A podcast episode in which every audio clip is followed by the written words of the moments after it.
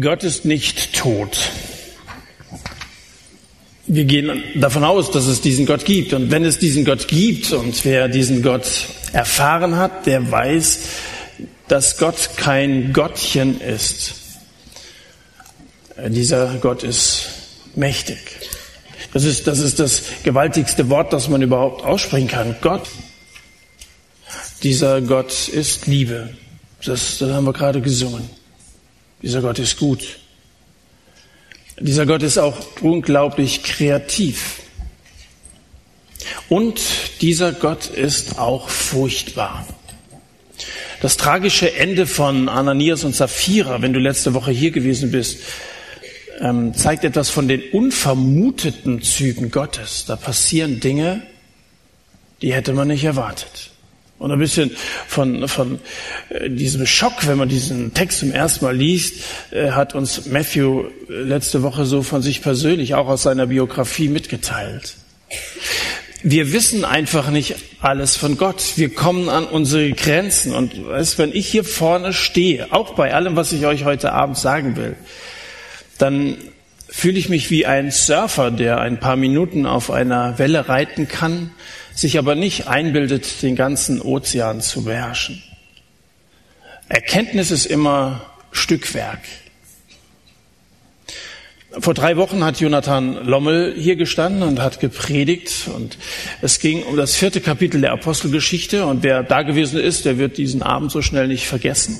Es ging um das Gebet der Gemeinde, die starken Gegenwind erlebt haben und deswegen umso stärker die Beziehung zu Gott gesucht haben und zu Gott geschrien haben und gesagt haben, Apostelgeschichte 4 von Vers 29, nun Herr, sieh an ihre Drohungen wir, wir werden von allen Seiten beschossen. Sieh an ihre Drohungen und gib deinen Knechten dein Wort mit aller Freimütigkeit zu reden, indem du deine Hand ausstreckst zur Heilung, das Zeichen und Wunder geschehen durch den Namen deines heiligen Knechtes Jesus. Ich glaube, dass das glückliche Menschen damals waren diese ersten Christen. Man, man spürt etwas von dieser festen Überzeugung und dieser, dieser Nähe, unmittelbare Nähe zu Gott, die sie offensichtlich umgibt. Die waren von der Welt gehasst.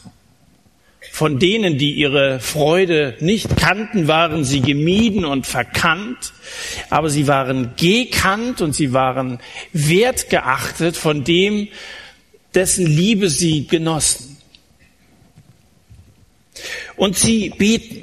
Und sie beten Sturm. Wir beten ja auch oft. Wir beten vor so einem Abend hier und du betest vielleicht vorm Essen und so. Und wir beten, wenn wir in schwierige Situationen hineinkommen. Natürlich beten wir als Christen. Und trotzdem habe ich den Eindruck, dass es einen Unterschied gibt zwischen Beten und Sturmbeten. Und glaube auch, dass wir diesen Unterschied neu lernen müssen, was es bedeutet zu beten und was es bedeutet, Sturm zu beten, richtig mit Nachdruck vor Gott zu flehen. Also natürlich gibt es Situationen, wo es okay ist, einfach nur zu beten. Ich halte zum Beispiel viel von kurzen Tischgebeten. Der Grund ist, dass ich mein Essen gerne heiß äh, zu mir nehme. Ja. Es ist okay, dass wir manchmal beten. Aber es gibt Situationen, ähm, da sollten wir Gott wissen lassen mit allem, mit jeder Faser unseres Herzens, äh, was uns auf demselben liegt. Ähm, hier geht es um die Offenbarung Gottes durch die Apostel in der ersten Generation der Gemeinde. Gott soll sich zeigen. Streck deine Hand aus, Gott. Und, und zeige diese Großtaten Gottes, wie du es schon getan hast zu Moses Zeiten oder bei Elia dass Heilungen geschehen, Zeichen und Wunder. Es geht hier um eine besondere Periode in der Geschichte Gottes mit Menschen und da beten die Christen Sturm und Gott erhört ihr Gebet. Das Gebet um Freimütigkeit, sie wollen mutig sein. Die beten nicht, schütz uns bitte vor diesen Widersachern. Da, da sind Johannes und Petrus bereits im Knast gelandet und so schenkt doch, dass das aufhört und dass wir fragen. Das beten die überhaupt nicht. Die beten nicht für sich, sondern sie beten, dass sie noch freimütiger, mutiger auftreten können als Christen, weil sie überzeugt waren, das, was Jesus angefangen hat, das ist wahr und das lohnt sich aus, erstrebenswert. Dafür wollen wir alles einsetzen. Und Herr, bitte stell dich dazu und zeig deine Macht. Sie beten um Freimütigkeit und eben sie beten um Heilung, Zeichen und Wunder. Sie beten um freimütige Worte und um frappierende Wunder. Nun hätten ihre Worte allein ja schon sehr viel Gewicht gehabt. Müssen wir uns ja überlegen, wer, wer sind diese Leute, die hier beten? Das ist ja die Urgemeinde.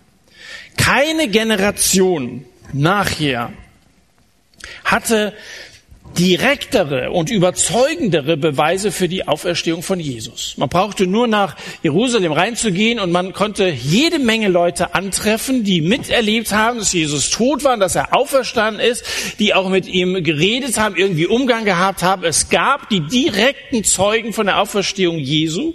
Und wenn also die Christen jetzt davon sprachen, war das absolut überzeugend. Ganz offensichtlich gab es auch keine, die dem etwas entgegensetzen konnten. Das haben wir zum Beispiel gemerkt, als die Sadduzäer da auftraten und Petrus und Johannes im Mund verboten haben, die gesagt haben, wir können überhaupt nicht anders, wir müssen von dem reden, was wir gesehen und erlebt haben. Und dann beraten sich und dann sagen, dem können wir nichts entgegensetzen. Das war die Generation der Zeugen, deren Wort authentischer war als die Worte aller Generationen, die darauf folgen würden. Und zwar die Generation, deren Predigten ganz ohne diese Zeichen und Wunder mehr Kraft hatten als die Predigt jeder Generation nach Petrus, nach Stephanus, nach Paulus. Warum also flehen diese glaubwürdigen Zeugen mit ihrer außergewöhnlichen Predigt um Heilung, um Zeichen und Wunder? Nun, zunächst einmal stelle ich fest, Gott erhört ihre Bitte. Und das ist jetzt der Text, um den es heute Abend gehen soll.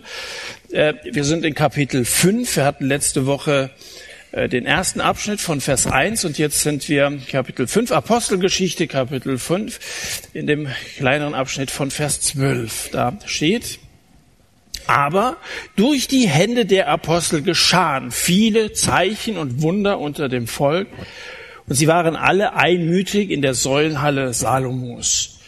Von den übrigen aber wagte keiner sich ihnen anzuschließen, doch das Volk rühmte sie.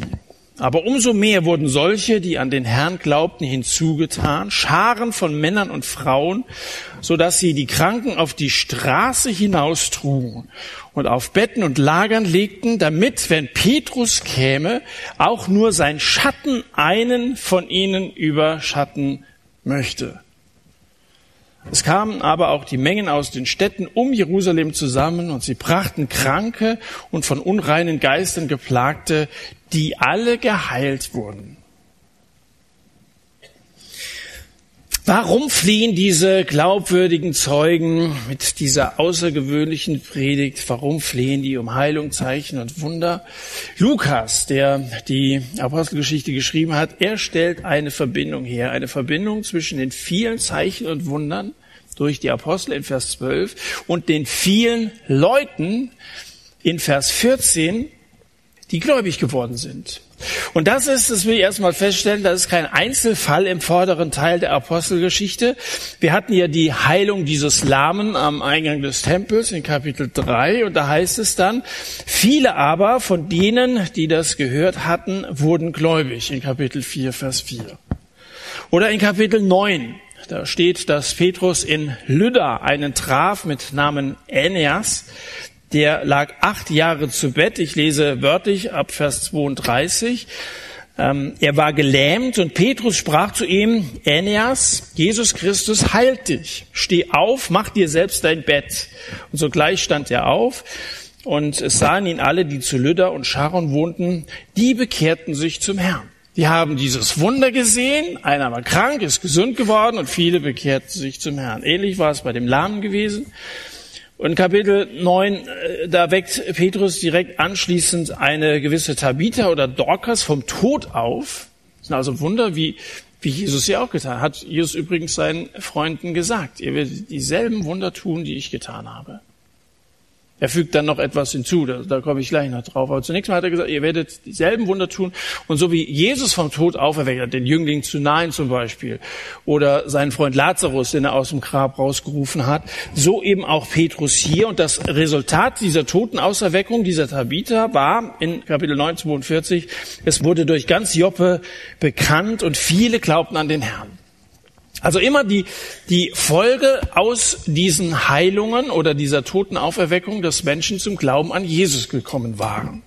Die Wunder also halfen am Anfang den Menschen zu Christus zu finden. Da sind Leute aufmerksam geworden, das, das hat also Gesprächsstoff gegeben und dann, dann sind sie der Sache nachgegangen und sind dahin gekommen, die Sache mit Jesus ist wahr und so kamen Menschen zum Glauben. Nun wirft allerdings der Schatten des Petrus auch einen Schatten auf unsere Wirklichkeit. Denn die Frage, die Hannah am Anfang gestellt, ist ja berechtigt, äh, wenn sie sagt, warum erlebe ich das eigentlich nicht? Vielleicht bist du selber krank gewesen und du hast um Heilung gebeten und es ist noch schlimmer geworden. Oder du kennst solche Fälle aus deiner Gemeinde. Vielleicht hast du aber auch anderes erlebt, wo Heilungen stattgefunden haben. Aber dass das an der Tagesordnung ist und dass wir Wunder erleben, die plötzlich Gesprächsstoff werden, die in der Dill-Zeitung äh, über die berichtet wird, das, das äh, erleben wir doch relativ selten. Warum? Wenn wir doch genauso mit Jesus leben, äh, uns Christen nennen, wenig dieser übernatürlichen Phänomene in unserem Glaubensleben. Die Band ist deswegen heute so klein, weil drei Leute krank sind. Drei sind gesund, drei sind krank blöd. Das war ziemlich schwierig, das Ganze jetzt für heute Abend hier so zusammenzu. Wenn das alles hier so funktionieren würde, wie wir annehmen könnten, wenn wir die ersten Kapitel der Apostelgeschichte lesen, können wir sagen, können wir doch für die Annika beten, dann kann sie heute Abend, dann ist die Stimme wieder in Ordnung, kann sie zumindest heute Abend, ja, hinterher kann sie ja wieder ins Bett liegen, aber soll doch, so, ist es doch zur Ehre Gottes. Oder der, der Robin hat einen Arm kaputt. Ist doch für, für Gott ein kleines, einen Arm wieder herzustellen, dass er wieder seinen Bass spielt, der Bass oder äh, so bedienen kann. Nun, wir, wir können nicht alles beurteilen, was Heilung genannt wird. Ich bin überzeugt davon, dass Gott Wunder tut. Ich bin überzeugt davon, dass Gott mächtig ist und dass auch heute manche auf wundersame Weise gesund werden. Hat einen Mitarbeiter auf einer Freizeit gehabt, der äh, an Krebs erkrankt ist, ein, ein weit fortgeschrittener Tumor und die Ärzte haben keine Hoffnung für ihn gehabt und eine Gruppe von Christen, das hat sich dann über E-Mails und so schnell verbreitet, haben sich überall im ganzen Land zusammengetan, haben für Kai gebetet und heute ist er völlig völlig geheilt. Die Ärzte können sich das nicht erklären. Das gibt es. Gott, Gott kann Wunder tun. Aber ich frage mich trotzdem, was soll ich von Wunderheilern halten, die Menschen wie Magnete anziehen und damit werben, dass viele äh, von ihren Krankheiten geheilt werden, wenn sie zu den Veranstaltungen kommen, sich da auf der Bühne die Hände auflegen lassen. So, was soll man davon halten? Welche Argumente führt man an, um zu beweisen, dass die Gabe der Heilung heute noch so ausgeübt werden sollte? Und das, was ich lese und das, was ich höre von Leuten, die das vertreten, ist, dass gesagt wird, wenn Gott damals Wunder getan hat, warum heute nicht? Es heißt schließlich, und das ist ein Vers, der da immer zitiert wird, Jesus Christus ist derselbe gestern, heute und in Ewigkeit. Gestern, heute und auch in Zukunft wird Jesus immer der sein, der er war, als der er hier in dieser Welt offenbart worden ist. Ein Vers aus Hebräer Kapitel 13, Vers 8. Nun, dieser Vers sagt, dass der Herr immer derselbe ist, aber nicht unbedingt, dass er immer dasselbe tut. Das ist nach meiner Überzeugung ein Unterschied. Gott ist derselbe, aber er wirkt auf unterschiedliche Art und Weise. Zum einen individuell und nach meiner Überzeugung auch in unterschiedlichen Epochen unterschiedlich. Also ich zum Beispiel, habe früher viel und gerne gemalt. Aber heute mache ich das nicht mehr. Irgendwie, wenn man, wenn man irgendwelche Cartoons braucht, die hat man sich ja schneller irgendwo herbei gegoogelt oder so, als dass man sich selber die, die Arbeit macht. Ich mache das kaum noch. Aber ich, ich habe ganze Ordner, wo, wo du so kleine äh, Cartoons und alles mögliche, aber ich mache, aber ich bin trotzdem derselbe. Äh, ich, ich bin der, Jesus ist derselbe, davon bin ich überzeugt, aber er tut nicht immer dasselbe. Ich habe früher viel Gitarre gespielt. Heute kaum noch. Warum? Die machen das. ja. Und da kann man sich auch mal einen Arm brechen, man kann immer noch predigen, ja. Man ist, man ist auch ein bisschen unabhängiger von, von Autounfällen und so. So. Aber nochmal, ich bin derselbe. Aber ich tu nicht immer dasselbe. Ähm, Gott hat nicht zu jeder Zeit Wunder gewirkt. Der erste Mensch, durch den Gott Wunder gewirkt hat, das ist Mose gewesen. Und dann vergingen erstmal 700 Jahre. Das ist eine relativ lange Zeit, die keiner von uns überschauen kann. Und danach kamen die Propheten Elia und Elisa, die auch Wunder getan haben, dazwischen nichts. Also es werden uns keine Wunder berichtet. Und dann erst wieder um Jesus herum, zahlreiche Wunder natürlich in den Evangelien und dann ebenso von seinen Aposteln. Du kannst sagen, in der Bibel sammeln sich Wunder wie Sterne am nächtlichen Himmel und es gibt vier Konstellationen. Vier Konstellationen. Die häufen sich zunächst einmal um Mose. Das war so um den Auszug aus Ägypten. Das sind die zehn Plagen gewesen zum Beispiel, dass da Mücken und Frösche und Hagel und Blut, Blut im Nil und, und diese zehn Plagen, das waren natürlich übernatürliche Eingriffe von Gott, dass das Meer geteilt wurde, dass Manna vom Himmel kam und so diese Wunder äh, in der Wüste. Um Mose herum dann häufen sie sich als zweites um Elia und Elisa, diese beiden Propheten. Drittens dann um den Herrn Jesus und viertens um die Apostel. Und das sind die vier Hauptperioden, in denen Gott sich hier offenbart. Ich habe vorhin gesagt, die Apostel beten hier, weil sich dessen bewusst sind, es ist eine neue Periode, in der Gott Geschichte mit Menschen macht. Und das sind wesentliche vier Perioden, die ich genannt habe. Das Gesetz, die Propheten, der Herr Jesus, die Apostel. Vier wesentliche ähm, Perioden. Das Gesetz äh, vertreten durch Mose, die Propheten vertreten durch die großen Propheten Elia und Elisa, Jesus und die Apostel. Das sind Ansammlungen von Wunder und Wunder sind und bleiben etwas Außergewöhnliches. Das ist eine Eigenschaft von Wundern, dass die nicht alltäglich passieren, sondern dass die etwas Besonderes sind und auch etwas Besonderes zeigen wollen. Deswegen heißen nämlich Zeichen und Wunder. Die haben uns etwas zu zeigen. So, jetzt wird gesagt, die Anfangszeit der Christenheit ist Maßstab und ist Vorbild für uns. Damals geschahen viele Wunder, deswegen müssen heute in den Gemeinden auch viele Wunder äh, geschehen. Und dazu möchte ich Folgendes sagen. Die Apostelgeschichte, mit der wir uns hier beschäftigen, ist in erster Linie eine Geschichtsschrift und nicht eine Lehrschrift. So wie etwa die, die Briefe von Paulus. Da wird Dogmatik äh, beschrieben und vertreten. Aber hier, das ist eine Geschichtsschrift, keine Lehrschrift. Und ich werde heute nicht die Anwendung bringen, dass man Kranke, die irgendwie erkältet oder sonst was haben, in der Nähe einer Lichtquelle legen soll. Hier vorne haben wir ja Licht genug. Und dann der Schatten der, der, der SAT-Mitarbeiter diese Kranken der Reihe nach gesund machen soll. Das ist keine Anwendung, die ich mir heute Abend vorgenommen habe, hier zu predigen. In diesem Text hier wird uns zunächst einmal lediglich mitgeteilt, dass es damals so war. Das erfahren wir hier und das glaube ich. Und da viele Abschnitte der Bibel etwas beschreiben, aber nicht etwas vorschreiben, müssen wir mit der Auslegung immer ein bisschen vorsichtig sein. Viele Texte beschreiben etwas, aber sie schreiben es deswegen nicht vor. Das heißt, diese Texte, um zwei schöne Fremdwörter zu gebrauchen, die sind deskriptiv, das heißt beschreibend, aber nicht normativ, das heißt gesetzgebend. Äh, du kannst Texte so und so unterscheiden. So, also vorsichtig mit, mit der Auslegung, dass wir immer alles direkt auch auf uns beziehen können.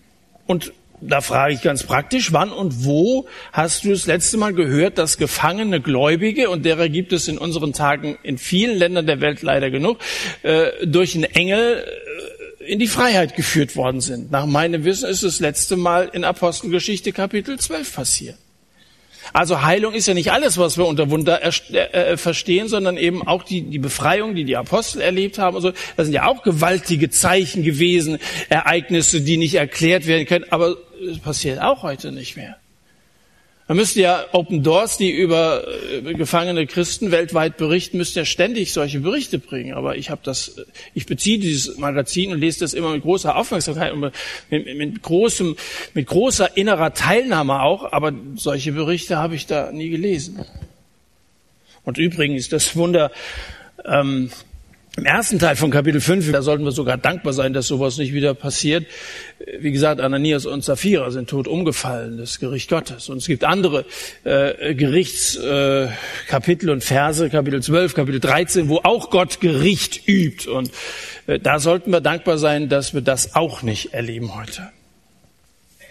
Das Verhalten der ersten Christen ist Vorbild für uns. Aber können wir deswegen auch die Machtdemonstrationen ihrer Zeit einfach in die letzten Tage übertragen. Paulus schreibt an seinen Freund Timotheus, dass in den letzten Tagen schwierige Zeiten kommen werden. Er unterscheidet die Zeit, in der er selber gewirkt hat, von den letzten Tagen. Und ähm, man kann nicht alles von damals übertragen in unsere Zeit, in diese letzten Tage. Gott geht am Anfang einer Heilsperiode oft anders vor als an dessen Ende. Nochmal, Gott hat große Zeichen durch Mose in Ägypten bewirkt. Führte sein Volk mit erhobenem Arm aus der Sklaverei heraus, so heißt es in 5. Mose 34. Und während dieser 40-jährigen Reise durch die Wüste geschahen zahlreiche Wunder. Auch bei der Eroberung des Landes Kanaan griff Gott übernatürlich ein, aber danach waren Wunder auf einmal ganz dünn gesät. Selbst bei David, ein Mann nach dem Herzen Gottes, kein Wunder, das berichtet wird, dass durch David äh, geschehen wäre. Oder bei Josia, eine große Erweckung in Israel, eine große Erweckung, aber kein Wunder in, in den Büchern, wo von den Königen Israels berichtet wird, ausgenommen Elia und Elisa äh, als nach der babylonischen Gefangenschaft einige Juden in die Heimat zurückgekehrt sind. Keine Wunder. Von Johannes dem Täufer, der größte unter den Propheten, so sagt Jesus, lesen wir ausdrücklich sogar, dass er keine Wunder tat. Man könnte ja sagen, naja, wenn, wenn wir die auch nicht berichtet haben, kann ja sein, die haben trotzdem Wunder getan, es ist halt nur nicht berichtet worden. In Johannes Kapitel 10, Vers 41 steht ausdrücklich von dem größten Propheten von Johannes dem Täufer, dass er keine Zeichen tat. Und erst der Herr Jesus selbst hat viele Wunder getan, und er belegte damit, dass er der Sohn Gottes ist, bevollmächtigt, autorisiert von seinem Vater im Himmel. Und wenig später treten die ersten Christen auf und sie bringen das Evangelium unter die Leute, die frohe Botschaft von Jesus. Und das war etwas völlig Neues. Das war etwas völlig Neues für die Juden, das war auch was völlig Neues für die Heiden, für die Griechen und so weiter. Und deswegen sollte jeder sehen, dass die Apostel von Gott beauftragt, von Gott befähigt, autorisiert sind, dass das Ganze also nicht irgendwie ein Phänomen ist oder, oder, oder auch nur so eine Lehre ist, sondern durch diese Zeichen und Wunder, es ist, es ist von Gott, der allein allmächtig ist und Wunder wirken kann. So erklärt das Hebräer Kapitel 2. Da liest du in Hebräer, Hebräer 2 von Vers 3, Sie, die große Rettung, ist, nachdem sie ihren Anfang genommen hatte, dass sie durch den Herrn verkündigt wurde, uns gegenüber von denen bestätigt worden, die es gehört haben, wobei Gott zugleich Zeugnis gab durch Zeichen und Wunder und mancherlei Machttaten und Austeilung des Heiligen Geistes nach seinem Willen. Wer auch immer den Hebräerbrief geschrieben hat, ich glaube, dass es einer der Apostel gewesen ist, er sagt, von uns ist das äh, äh, bestätigt worden. Und Gott gab dazu Zeugnis durch Zeichen und Wunder und diese äh, Machttaten. Stell dir vor, du willst ein Geschäft neu eröffnen. Vielleicht träumst du ja davon, ne? bist neu in der Ausbildung und so weiter. Irgendwann willst du dein eigener, eigener Herr sein. So, du wirst, wenn du irgendein Geschäft, welches Gewerbe auch immer das ist, du wirst dir überlegen, wie du möglichst viele auf dein Angebot aufmerksam machen willst, oder? Das ist etwas Neues, es ist eine Neueröffnung. Wie kann ich jetzt möglichst viele Kunden gewinnen? Und wie kann ich darauf aufhören? Du wirst, du wirst dir alle möglichen Strategien überlegen, du wirst dir Sonderaktionen ausdenken Und so etwa erkläre ich mir das mit den Wundern am Anfang, dass Gott erstmal aufmerksam gemacht hat und sozusagen erstmal so gewisse Sonderangebote und das Volk gebracht hat. Natürlich, wenn du Geschäftsmann bist, wirst du das im Laufe der Zeit auch immer wieder mal machen und Gott tut auch immer wieder Wunder. Aber am Anfang, es war einfach etwas Neues, etwas Besonderes, das dieser Bestätigung bedurfte. In Apostelgeschichte 14 sind wir zusammen mit Paulus und Barnabas in Ikonion. Und da heißt es dann in Vers 3, sie verweilten nun lange Zeit und sprachen freimütig in dem Herrn, der das Wort seiner Gnade, dem Wort seiner Gnade Zeugnis gab, indem er Zeichen und Wunder geschehen ließ durch ihre Hände. Auch hier nochmal, Gott gab Zeugnis. Nachher wird die Mareike Zeugnis geben. Das habt ihr in den letzten Wochen immer wieder erlebt, dass Mitarbeiter hier vorne standen und erzählt haben, warum sie Jesus nachfolgen. Das heißt, ein Zeugnis ist einer, der bestätigt eine Sache. Ist auch vor Gericht so, dass ein Zeuge eine Sache bestätigt. Und äh, auch wir, die wir hier von Jesus reden, was in unserem Leben geschieht, wir wollen bestätigen, weil wir erleben es so. Mit meinem Leben kann ich bestätigen, dieser Jesus ist erfahrbar. Das will jeder, der Zeugnis. Und jetzt heißt es hier aber, dass Gott selber Zeugnis gibt. Ist ja auch mal interessant, dass nicht nur seine Leute Zeugnis geben, Gott selber bezeugt durch Zeichen und Wunder. Das heißt, diese Zeichen und Wunder sind eine Bestätigung. Die Wunder bestätigen, dass das Wort Gottes glaubwürdig ist. Diese Wunder richten sich nicht gegen das Wort, sie stehen nicht über dem Wort, sondern sie sind göttliche Zeugen für den Wert und für die Wahrheit des Wortes, für die Notwendigkeit des Wortes und die Zentralität des Wortes Gottes ganze Bibel legt großen Wert auf das Wort. Wer mein Wort hört, sagt Jesus, nicht wer meine Zeichen gesehen hat. Und glaubt dem, der mich gesandt hat, hat das ewige Leben. Und da könntest du zahlreiche weitere Stellen bringen, die das Wort hervortreten. Jetzt war das damals mit den Zeichen wunderbar. Für die Juden war das von besonderer Bedeutung. 1. Korinther Kapitel 1 sagt Paulus, denn weil Juden Zeichen fordern und Griechen Weisheit suchen, predigen wir Christus als gekreuzigt. Wir predigen. Die Juden suchen Zeichen. Wenn was Neues kam, so wie Elia etwa, musste sich auszeichnen durch diese Wunder. Der Messias, der erwartet wurde, sollte durch Wunder bestätigt werden. Darauf haben die großes Augenmerk gelegt. Und das hat Gott auch so bestätigt, den Juden. Zeichen und Wunder retten aber keine Seele. Paulus sagt, wir predigen Christus als gekreuzigt. Jesus für unsere Sünden gestorben. Die schlimmste Krankheit, die einen Menschen befallen kann, ist seine Sünde. Die führt zum Tod, nicht nur zum Körper, sondern zum ewigen Tod. Und deswegen predigen wir diese heilmachende Botschaft von Jesus Christus, während Juden Zeichen äh, fordern, soweit. Die Zeichen und Wunder retten nicht. Aber sie können, wenn Gott will, die Schale des Desinteresses aufbrechen, Leute aufmerksam machen, können die Schale des Zynismus oder auch die Schale einer falschen Religion brechen. Das ist der Grund, warum Gott diese Zeichen und Wunder getan hat. Und jetzt muss ich noch was sagen zu dem besonderen Amt eines Apostels.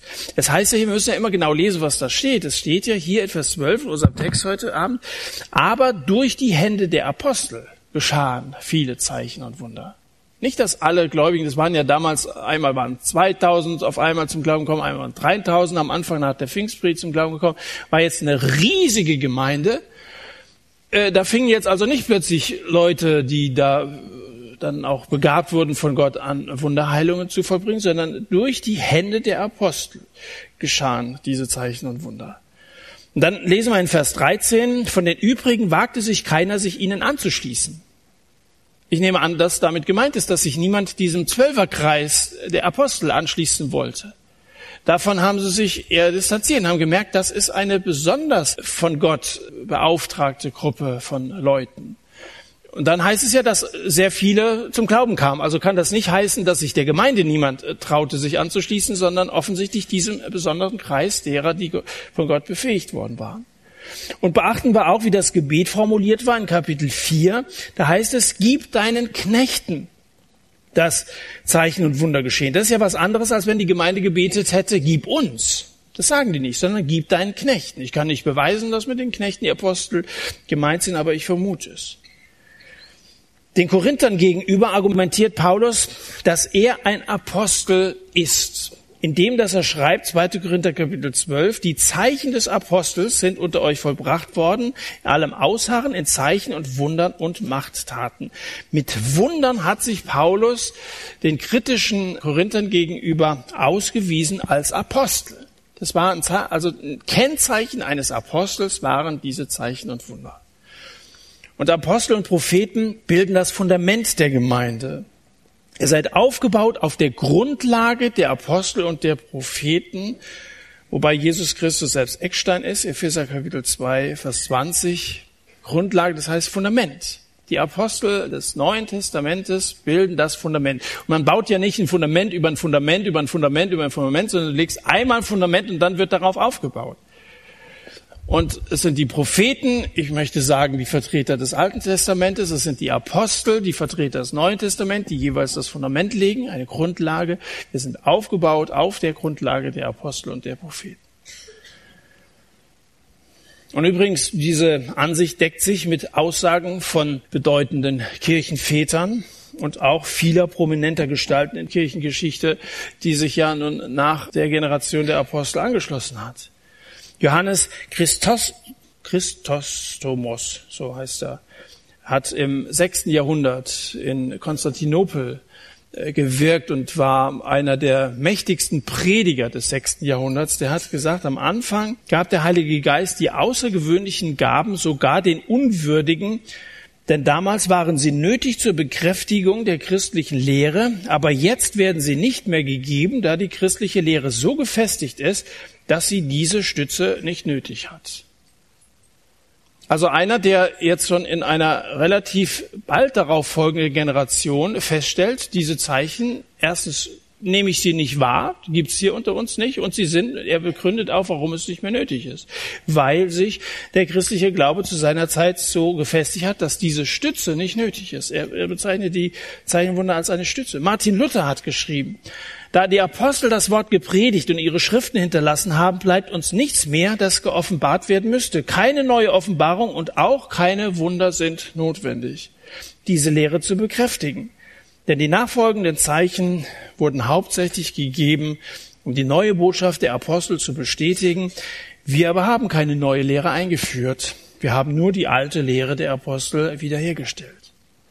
Oder Spurgeon, Charles Haddon Spurgeon, der große, bekannte, auch immer wieder gern gehörte Baptistenprediger, sagt, obwohl wir die Wunder nicht erwarten dürfen, auch nicht brauchen, die mit der Gabe des Heiligen Geistes kamen, da sie physischer Natur waren, dürfen wir das sowohl begehren als auch erwarten, worauf jene Wunderkräfte hingewiesen, was sie symbolisierten, die geistlichen Wunder, die bis zum Tag heute unter uns geschehen.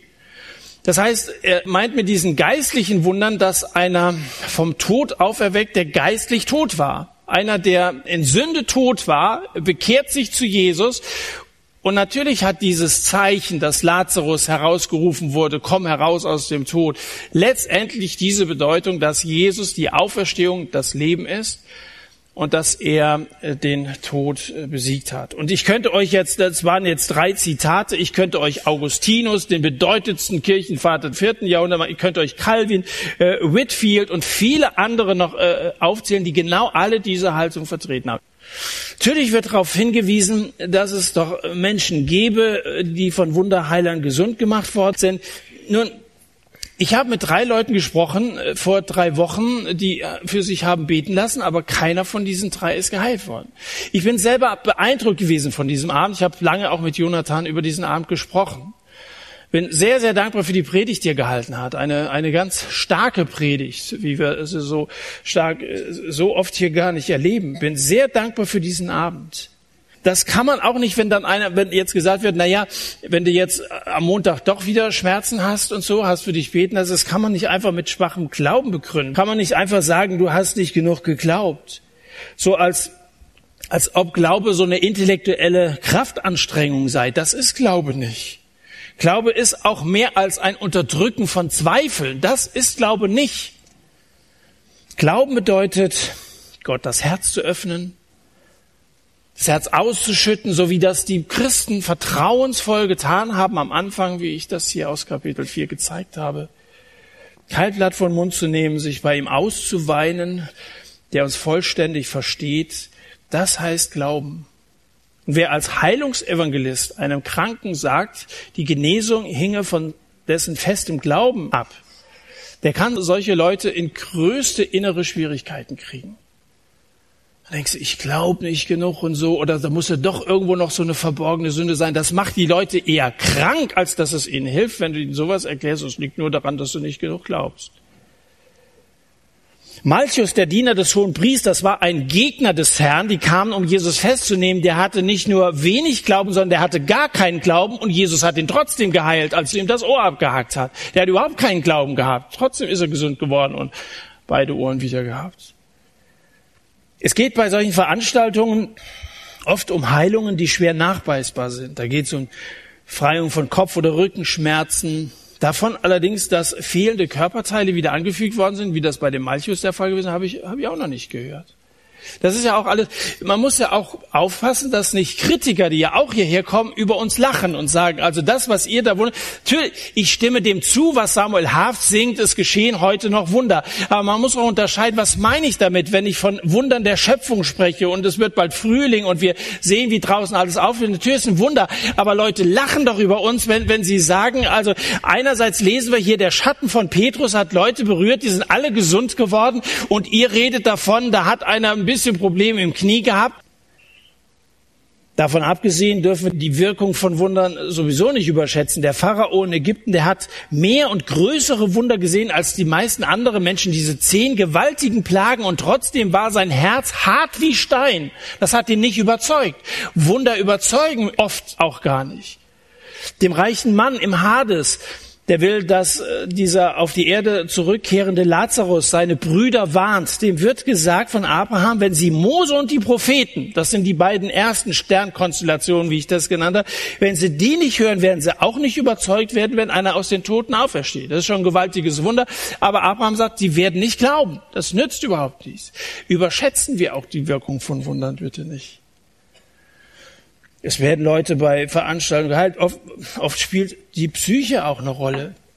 Kritiker werden mit Recht darauf verweisen, dass es auch so etwas wie einen Placebo-Effekt gibt. Man meint, dass was besser werden muss, wenn man diesen Heiler XY aufsucht.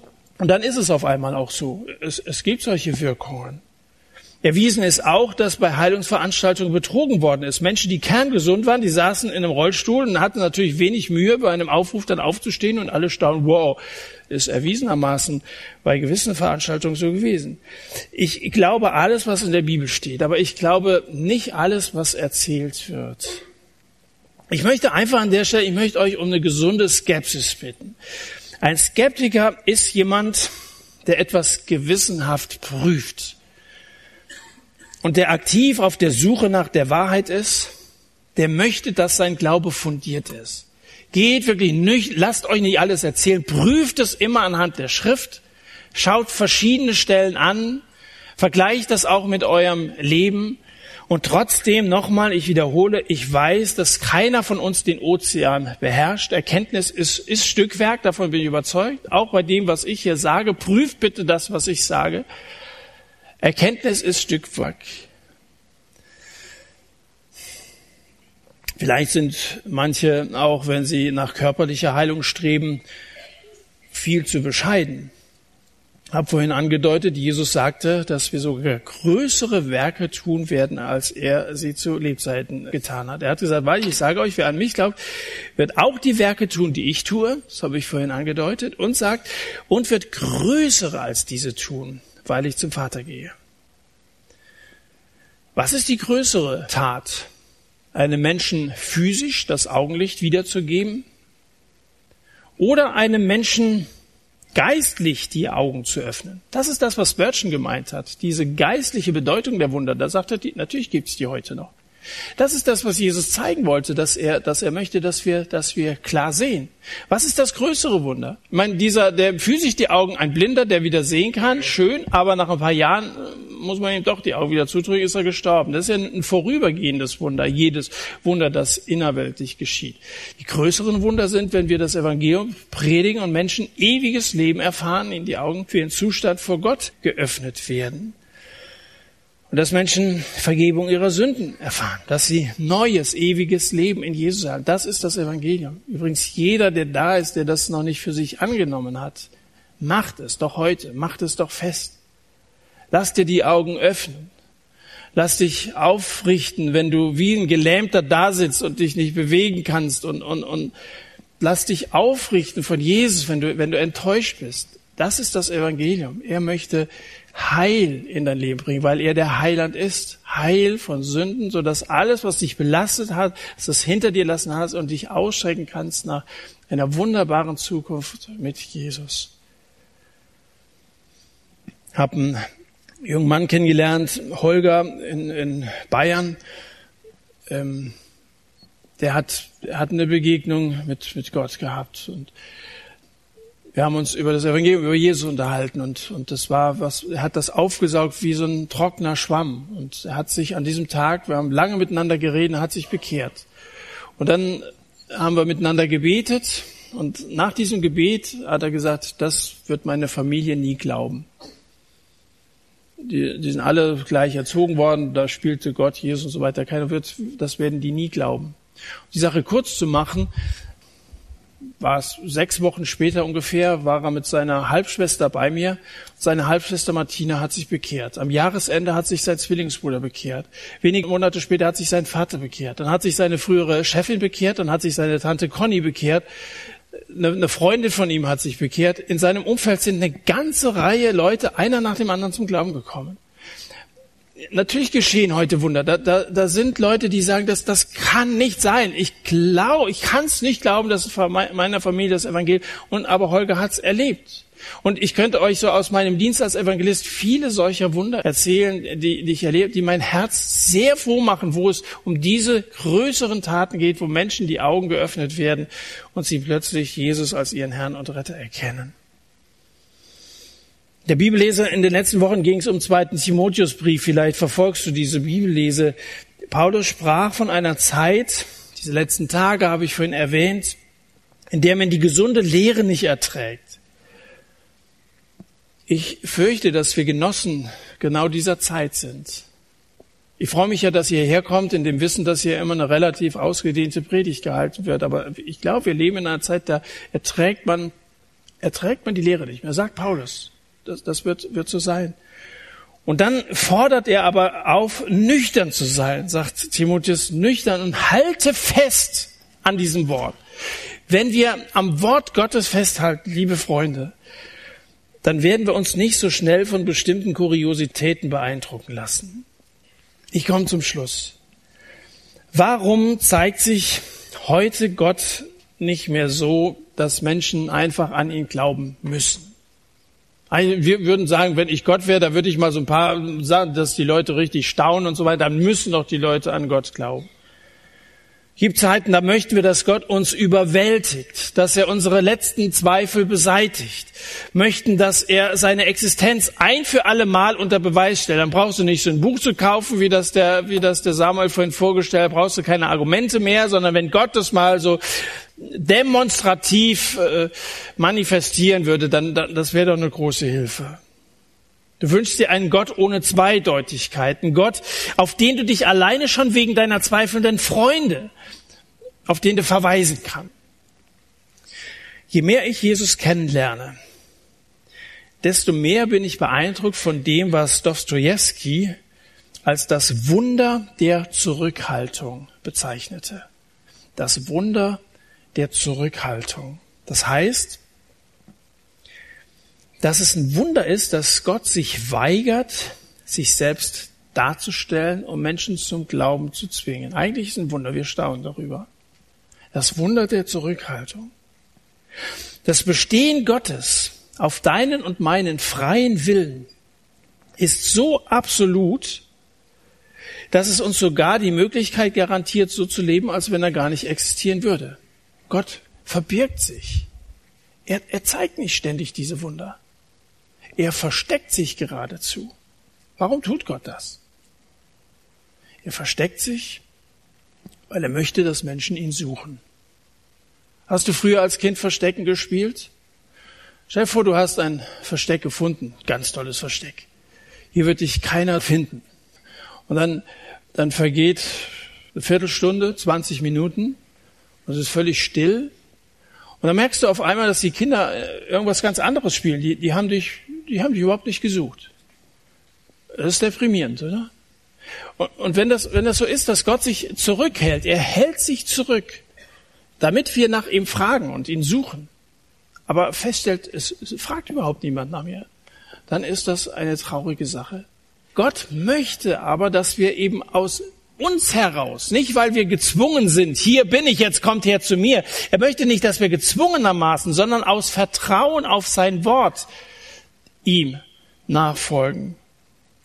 Ich glaube, dass Gott an dieser Selbstbeschränkung festhält, weil er eben keine pyrotechnische Darstellung seiner Allmacht zeigen will und eine Antwort von uns erwartet, die als Gehorsam, zwanghaften Gehorsam bezeichnen könnte. Denn nur Liebe kann eine Antwort aus Liebe hervorbringen. Wir haben, wir haben von der Liebe Gottes vorhin im letzten Lied gesungen. Und diese Antwort aus Liebe möchte Gott von uns. Und das ist der Grund, warum er uns erschaffen hat. Nennt mich genügsam. Aber mir genügt das.